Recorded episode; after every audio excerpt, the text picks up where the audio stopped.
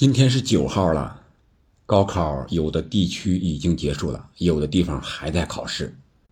不管你结束没结束呢，这只是人生旅程中的一步而已。当然，我希望所有人都能考到一个好的成绩。但是，就像欧冠的决赛一样，冠军只有一个。那按照计划呢，咱们今天就聊一聊欧冠决赛预测三部曲的曼城篇。我们从帅到兵一个一个的聊一聊。瓜迪奥拉是曼城的主帅，他到曼城之后，最大的改变就是让曼城有了冠军气质，而且让这个冠军特别的稳定，是吧？这个大家是不可否认的吧？特别是在英超赛场上，有的说六年五冠也好，七年五冠也好，反正瓜迪奥拉到了之后，已经拿了五次英超的冠军了，而且最近是三连冠。这个成绩可以说只有同城死敌曼联达到了这一点，是无法比拟的，是非常可以令人称道的。那在欧冠赛场上呢，曼城也曾经进过欧冠的决赛，这一次呢是又一次进入欧冠的决赛，面对的是国米。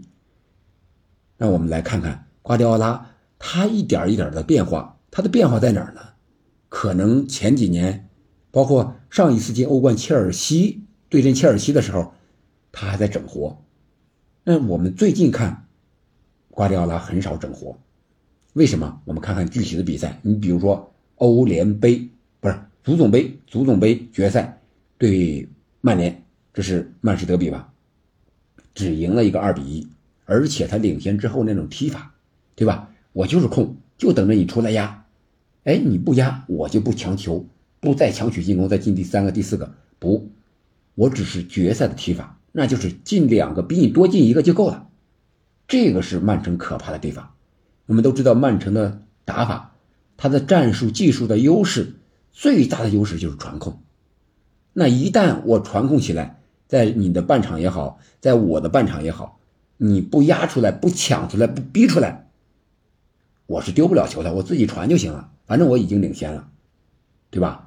我觉得这个就是曼城现在最可怕的地方，也是瓜迪奥拉越来越成熟也好，或者说越来越心向冠军也好，他不单单是整活搞科研、玩技术、玩战术了，而是向着冠军出发。这个可能是瓜迪奥拉最大的变化。那有了这个这样的心理的一个变化，那体现在比赛之中，那就是求稳。特别是一场定胜负这种比赛，那就是更求稳了。让我们看一下本赛季曼城欧冠的晋级之路。小组赛他并不像拜仁那样全胜，是吧？他是客场四四比零先胜塞维利亚，然后二比一多特，五比零多本哈根，这是呃哥本哈根，这是两个主场啊。接下来第四轮、第五轮呢，和哥本哈根和多特。在客场都打平了，我们知道这两场比赛，说白了，曼城是有一些轮换的，而且也有一些意外。因为比如说点球不进是吧？马赫雷斯两场比赛罚丢两个点球，还有这个呃戈麦斯的红牌，三十分钟就下场了，六十分钟之内少打一人，但是曼城还是在场面上占优，这就是他实力强的一个地方。我赢不了，你想赢我也不太容易。我进不了球，你想进我的球也非常非常的难。这就是曼城现在稳定的一个地方啊。随后啊，最后一轮，塞维利亚当然是人家就是想弄个小组第三啊，然后曼城三比一把他又赢了。塞维利亚去踢欧联，哎，曼城已经提前锁定小组第一了。说白了，但是通过这几场比赛，我们看两场零比零的比赛。你要想防住曼城，要不你上四个后卫，五个中场；要不你五个后卫，四个中场，至少你得九个人。说白了，你安排九个人打一个单前锋，这个是比较务实的一个踢法。以曼城现在这个人员的框架能力和状态来说，那我们就扯到这个曼城这个人员上，从。后到前门将，埃德森是欧冠的主力门将，踢了十场，是吧？然后奥特加呢只踢了两场，目前一共踢了十二场，还剩一个第十三场。那决赛了，我觉得肯定是埃德森吧，这应该没有任何说的了。然后后卫线，斯通斯你可以把他当成一个中场球员，如果他打三中卫的话。然后就是阿克、阿坎吉、鲁本迪亚斯、沃克、拉波尔特、戈麦斯，还有一个尼克刘易斯，这是两个小将。我觉得对国米啊，咱们今天尽量少提国米啊。我觉得曼城决赛还是用三中卫的这个体系，或者说先用四后卫，然后再用三中卫，还是以三中卫为主。阿克呢是足总杯的时候打了一会儿，但是他会不会首发？我觉得这个可能性是比较小的，很有可能。卢本迪亚斯居中，阿坎吉是打左，然后凯尔沃克打右。据说凯尔沃克背部有一些伤，但是凯尔沃克自己说呢，伤并无大碍，只是因为自己年龄大了，需要多休息一段时间。这个说白了，对曼城来说可能不是一件好事为什么？因为曼城最大的一个防守弱点是什么？那就是后防线上缺少绝对速度，只有凯尔沃克这么一个点。凯尔沃克一防一的绝对回追的速度，那绝对是当世后卫里边应该是第一位的。他能一对一防守维尼修斯啊，对吧？我们知道皇马的维尼修斯那是左边锋逆足，非常的凶，非常的凶，非常的快，也年轻。但是凯尔沃克防他没有任何问题。所以说沃克这个点只要在在后防线上，至少能有一个回追的人。但是其他的，你像阿克、阿坎吉、卢本迪亚斯、斯通斯也好，拉波尔特。这几个人身体可以，但是回追的速度相对来说要慢一点。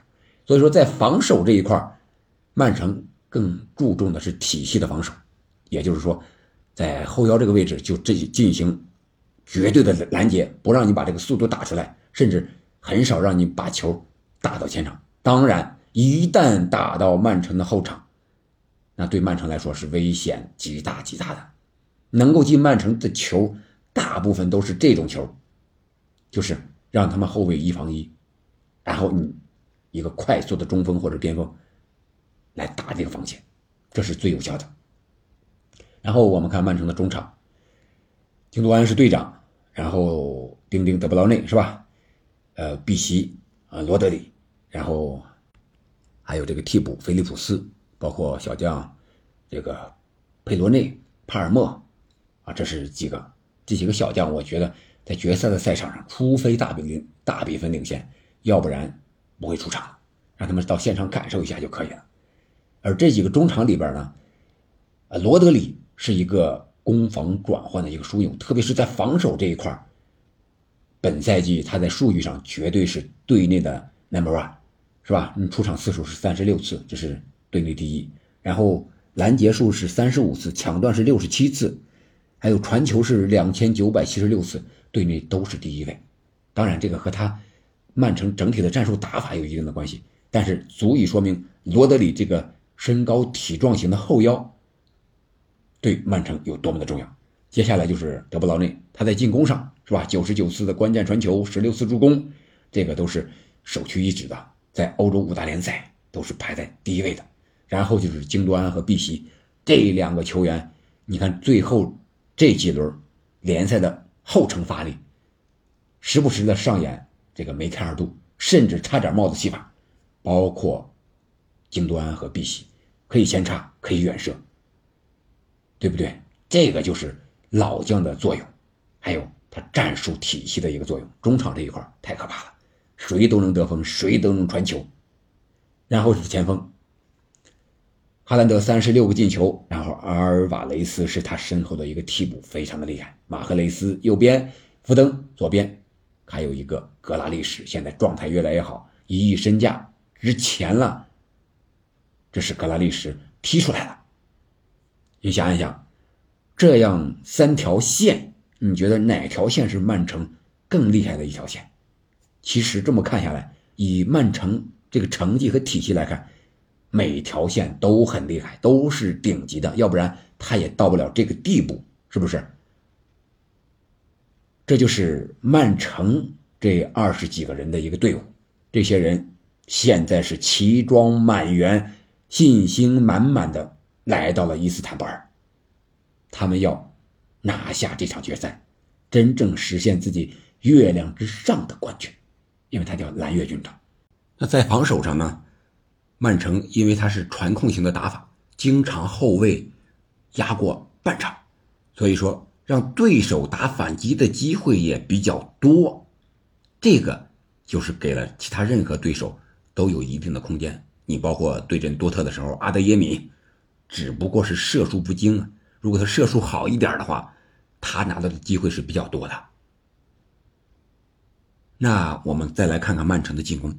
曼城的进攻呢，现在是非常立体的，可以打空中有哈兰德，可以打地面，是吧？马赫雷斯也好，福登也好，格拉利什也好，包括中场的京多安、德布劳内、碧玺。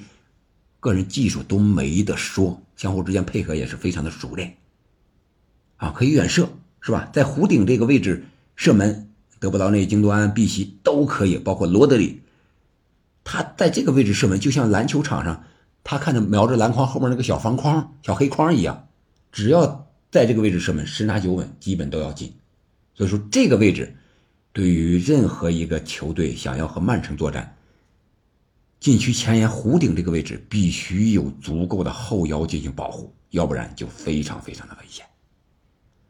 然后就是曼城进攻线上的个人能力，你防住哈兰德了，那你就可能在其他地方要漏人。比如说嘎拉利什，虽然进球不多，但是他的突破足以吸引一条后防线，你让你的后卫在老老实实在这待着，是吧？让我其他的位置就可以出来空档。这是曼城。现在这个战术体系，可能是让其他人不好防守的一个非常重要的原因，就是每一个点都可以进球，都可以进攻，都可以解决问题。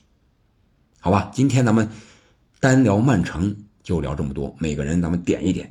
明天呢，咱们把曼城和国米结合到一起看一看，来一个终极的预测，到底谁？夺得冠军的可能性会更大一些。咱们结合着曼城上一次进欧冠决赛，国米上一次进欧冠决赛两场比赛，咱们回顾一下，然后看看曼城和国米到底谁会取得本赛季伊斯坦布尔之战的胜利。好了，感谢您的收听，我们下期再见。